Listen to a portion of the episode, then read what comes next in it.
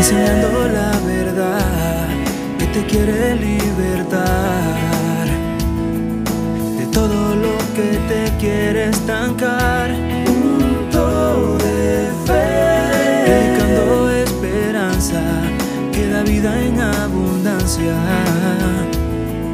Que dice que con Dios vas a triunfar. Punto de y pidiendo bendiciones. Y el amor de nuestro Padre Celestial. Punto de fe. Aquí está Josué Padilla con su punto de fe.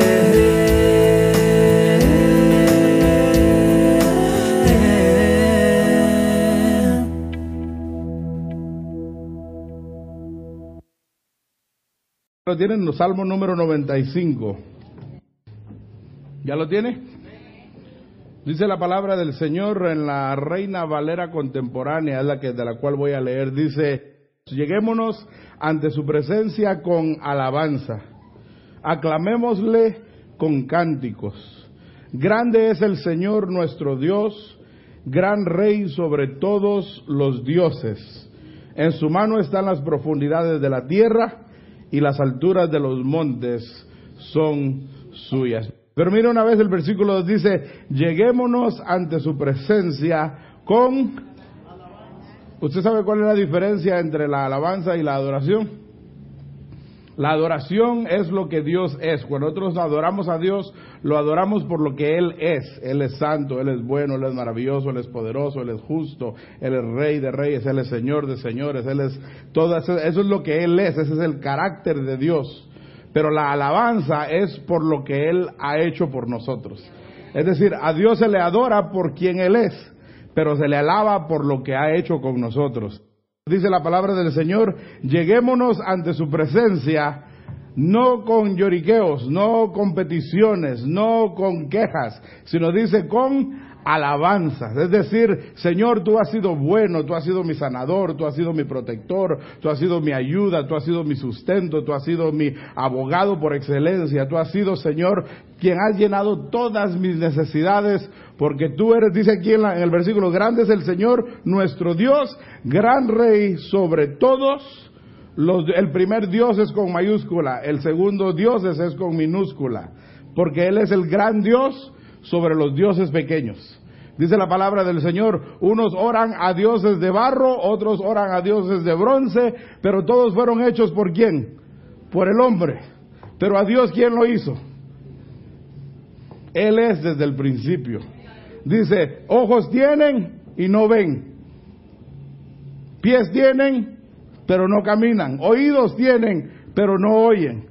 Pero el Dios a quien nosotros servimos dice que cuando estábamos en el fondo del lodo cenagoso, dice que Él se inclinó, inclinó su oído y nos oyó, y luego estiró su mano y nos sacó y nos puso sobre roca firme. Imagínate de lodo a una roca. Ha de haber una diferencia entre una cosa y la otra, ¿no?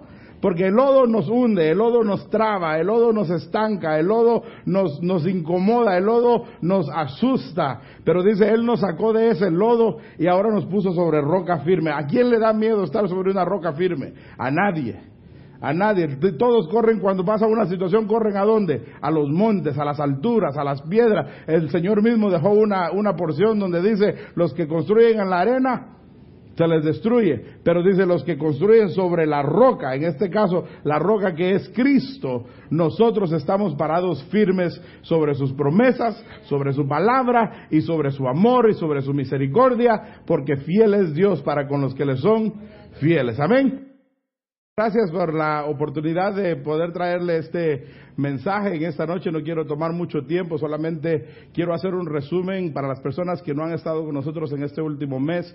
Hemos estado haciendo una serie de mensajes que ustedes los pueden ver. Hemos estado hablando acerca de eh, un tema que se llama eh, eh, contando las bendiciones, es decir, contando todas las bendiciones que Dios nos ha dado. Y en la primera ocasión hablamos acerca de los tiempos, que Dios es el Dios de los tiempos, el Dios de las edades, el Dios que, que, que nos da a nosotros esa oportunidad de disfrutar. La Biblia dice que Él es infinito y nosotros somos finitos. Quiere decir, nosotros eh, tenemos límite de tiempo. Nosotros nacemos y morimos, pero Dios es eterno y Él está para siempre. Entonces Él es el dueño de los tiempos. La siguiente semana estuvimos hablando acerca, perdón, de la cosecha.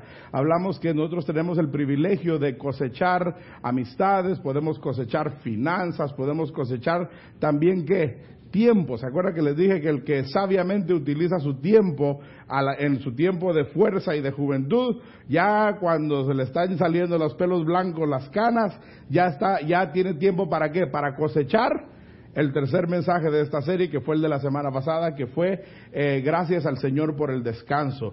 Ese fue el más difícil de todos para la, para la cultura hispana, porque el hispano no está muy acostumbrado a descansar, el hispano es muy trabajador. Ayer eh, con las lluvias que cayeron en este lado de la ciudad, iba de regreso para mi casa y me encontré a tres hispanos montados sobre un techo mojado terminando el techo para, yo me imagino, para que les dieran el día off hoy. Dijeron, aunque esté lloviendo, nos quedamos trabajando para que no nos hagan venir el lunes o el jueves o no sé.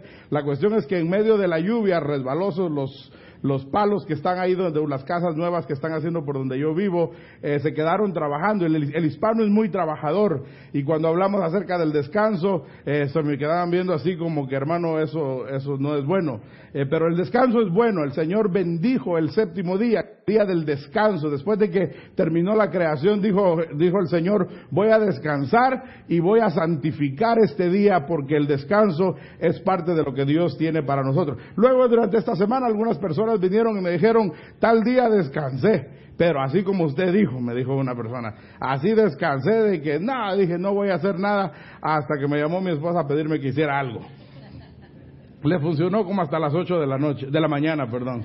Así, no, no fue hasta, no fue a las 8 de la mañana, solo para que usted se ría. Pero lo que quiero decirle es, Dios nos ha dado grandes bendiciones, Dios nos ha dado el tiempo, nos ha dado la edad, dice la palabra del Señor, que los, ah, que algunos logran vivir a los 50, otros a los 60, otros con fuerza llegan a los 70 y los más robustos le pegan un poquito más alto, pero con todo esto, el que nos da los tiempos es que el Señor. Dijo el salmista en el Salmo 90, enséñanos pues a contar nuestros días, es decir, que entendamos que cada día que nosotros tenemos no es nuestro, es un día que el Señor nos ha dado a nosotros. Y en esta noche yo quiero predicarle a usted el final de esta serie que sencillamente es un resumen de todo lo que hemos hablado. Y quiero hablarle acerca de nuestra actitud en la acción de gracias. La acción de gracias no es una actitud con la cual se puede llegar con enojo, porque es como una contradicción. Usted no puede llegar con alguien y decirle, estoy muy agradecido porque me ayudó a arreglar la llanta de mi carro.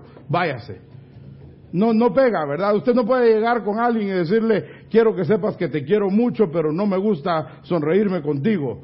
No puede, es, es como, como, una, como una contradicción. Y, acercarnos al Señor con acción de gracias significa acercarnos al Señor con alegría, con regocijo, con esa actitud de agradecimiento. Normalmente cuando usted recibe una invitación a una fiesta, a una reunión, usted llega de su mejor manera. ¿Por qué? En una respuesta al agradecimiento a la invitación, especialmente si usted no se esperaba esa invitación. Quizá usted lo invitaron después de 20 años de no verlo y, dijeron, no, usted siempre ha sido como familia. Y eso usted dijo, wow, como familia. Yo tenía 20 años de no verlos y ellos a mí me consideran como familia. Y usted va y se prepara de la mejor manera porque en agradecimiento, no entiende el idioma, no entiende la cultura, no sabe comer la comida que le sirven, pero por agradecimiento usted se presenta, usted llega y usted llega con una sonrisa porque usted está agradecido por las bendiciones que usted ha recibido de estas personas. Y esa es la actitud en la que nosotros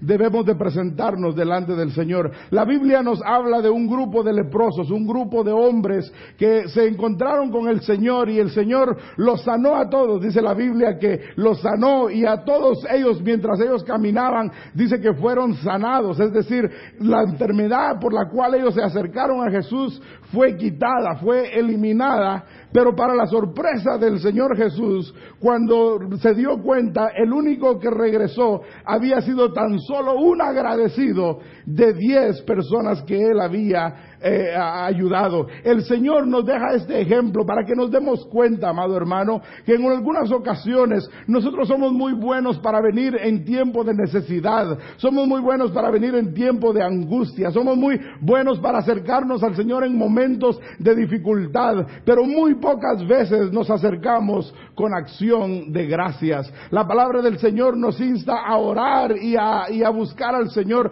dice con oraciones, con peticiones, con rogativas y luego de último dice, pero también acerquémonos al Señor con acciones de gracias. Es decir, así como tenemos el valor de decir, Señor, ayúdame, tengamos también el agradecimiento de venir delante del Señor y decirle al Señor, gracias, porque aunque no me salió lo que yo pensé que me iba a salir, tú me ayudaste en el proceso. Yo quería una casa de dos pisos y compré solo una de un piso, pero de todas maneras tú me bendijiste. No era lo que yo quería, no era el modelo del carro que yo fui a aplicar, pero salí con un carrito que me va a salir más económico y por eso, Señor, yo te agradezco. Es decir, la actitud en la que nosotros nos acercamos al Señor es a causa de la cosecha que hemos recibido de parte de Dios. Nosotros en estas semanas hemos entendido que los tiempos son de Dios, la cosecha es de Dios, nuestras bendiciones son de Dios.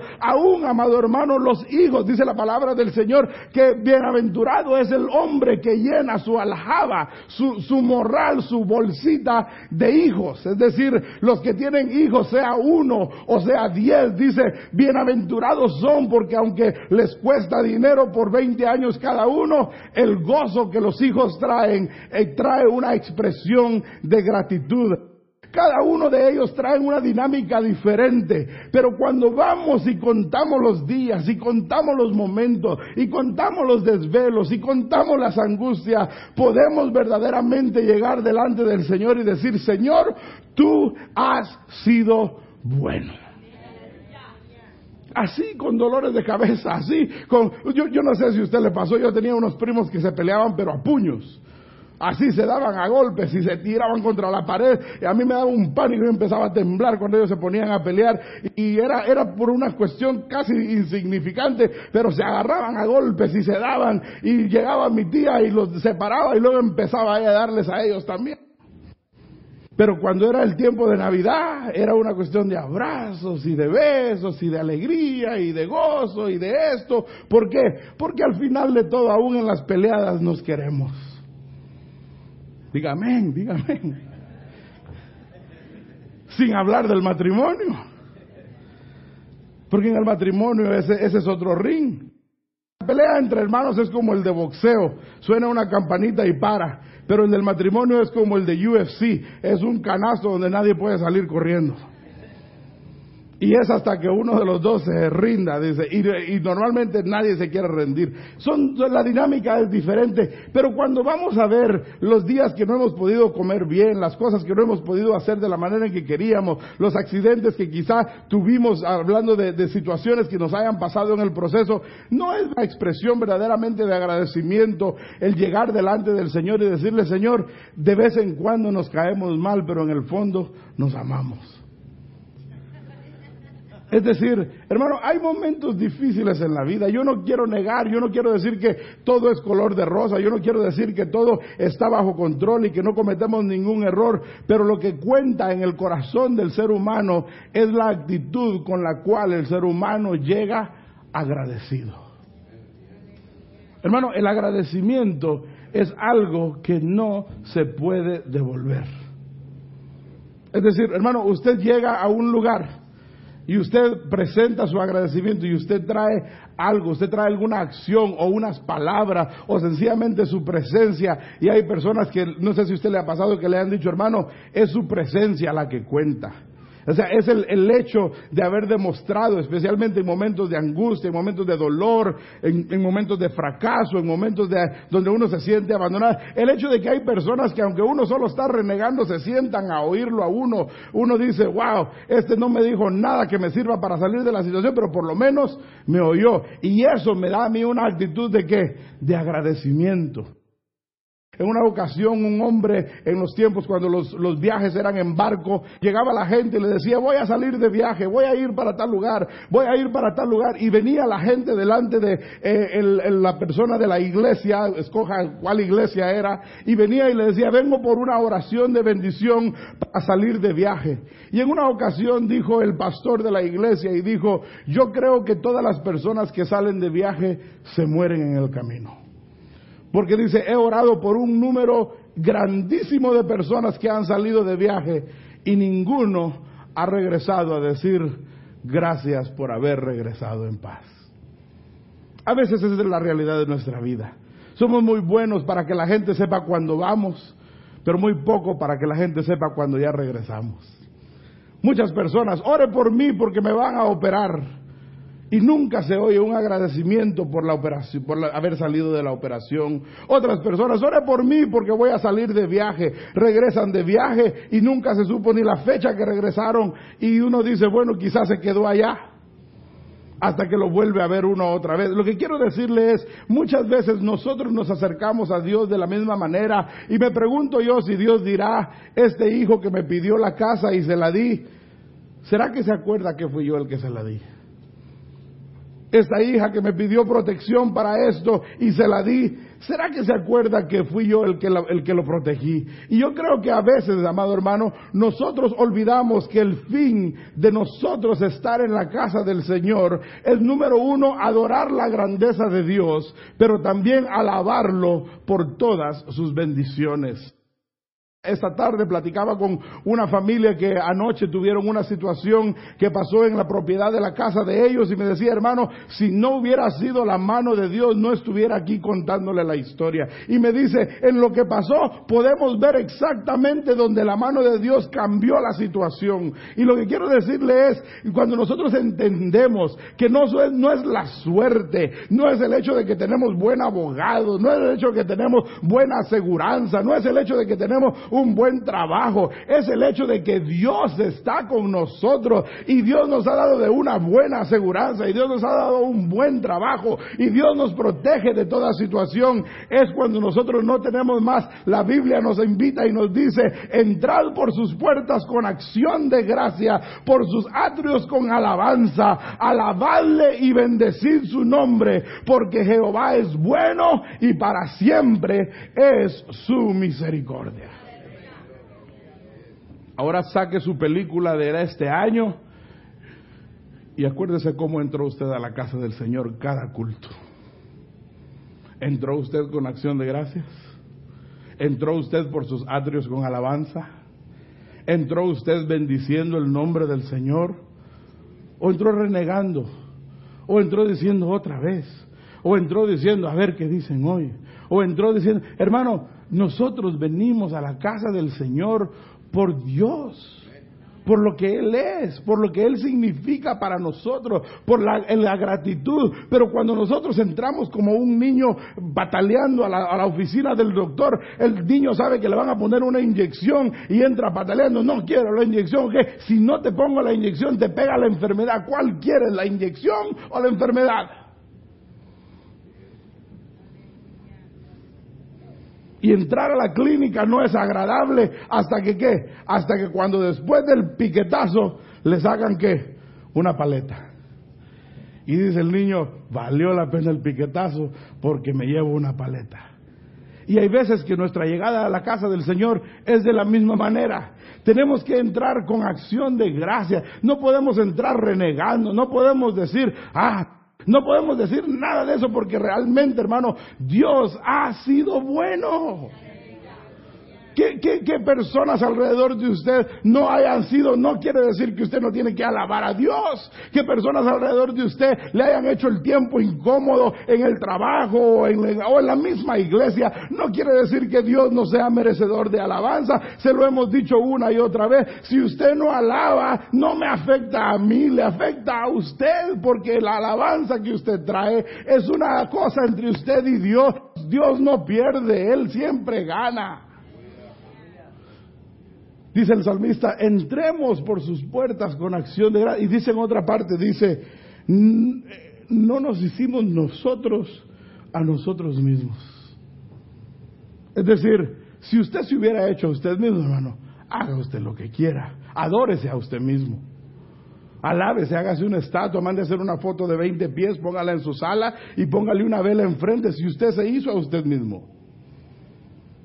Pero no nos hicimos nosotros a nosotros mismos, sino que Él nos hizo a nosotros. Y dice la palabra del Señor que por su misericordia no hemos sido chamuscados. Eso es lo que quiere decir, consumidos.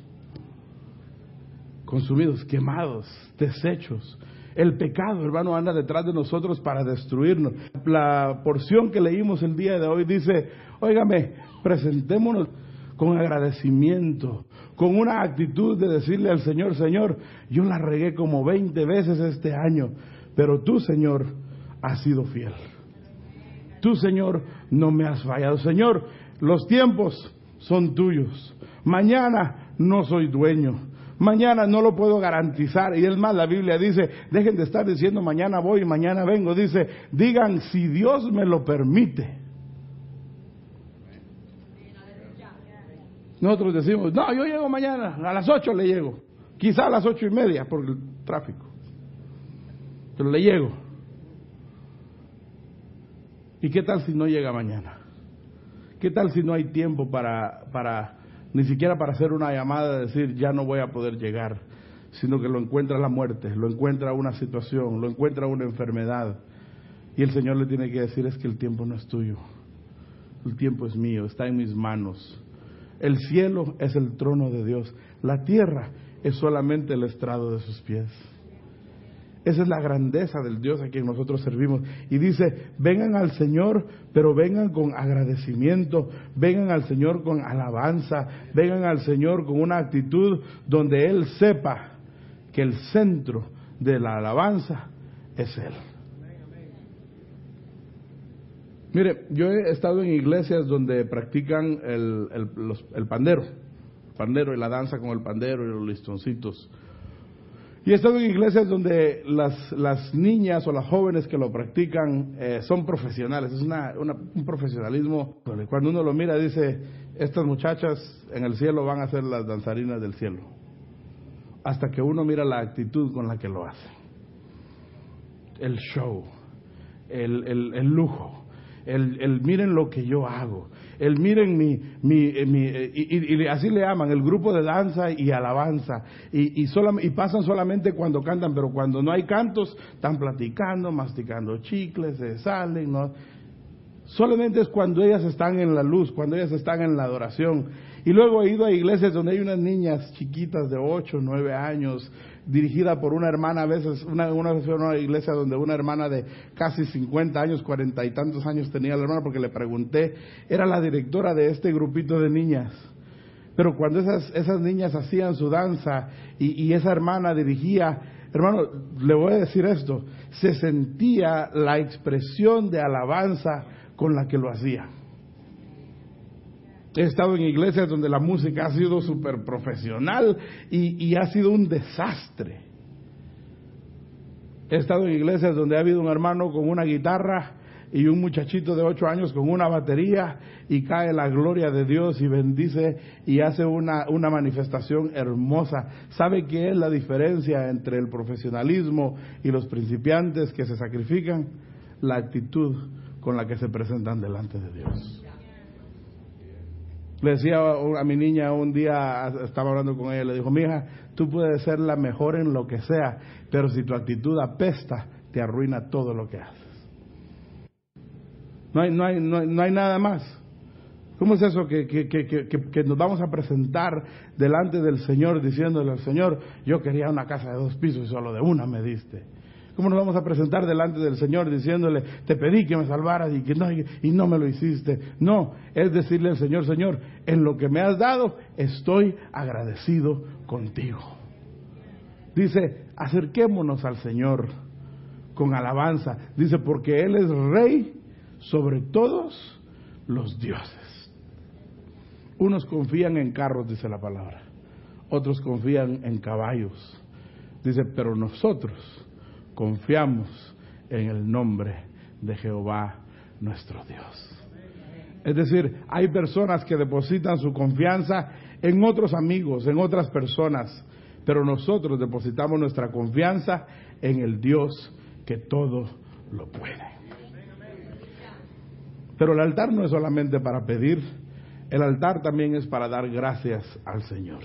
Vengamos al altar no a pedirle lo del otro año, no a pedirle el aguinaldo de fin de año, no, a que vengamos con acción de gracias y decirle al Señor, Señor, me salgo de mí mismo, me salgo de mi, de mi ego, de mi egocentrismo, de mi personalidad y Señor, vengo sencillamente a decirte gracias por lo que hasta hoy he recibido de ti.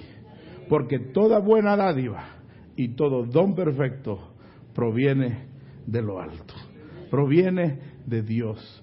No es nuestra obra, no es nuestra habilidad, es la habilidad que a través del Dios a quien nosotros servimos hemos recibido la bendición de poder hacerlo.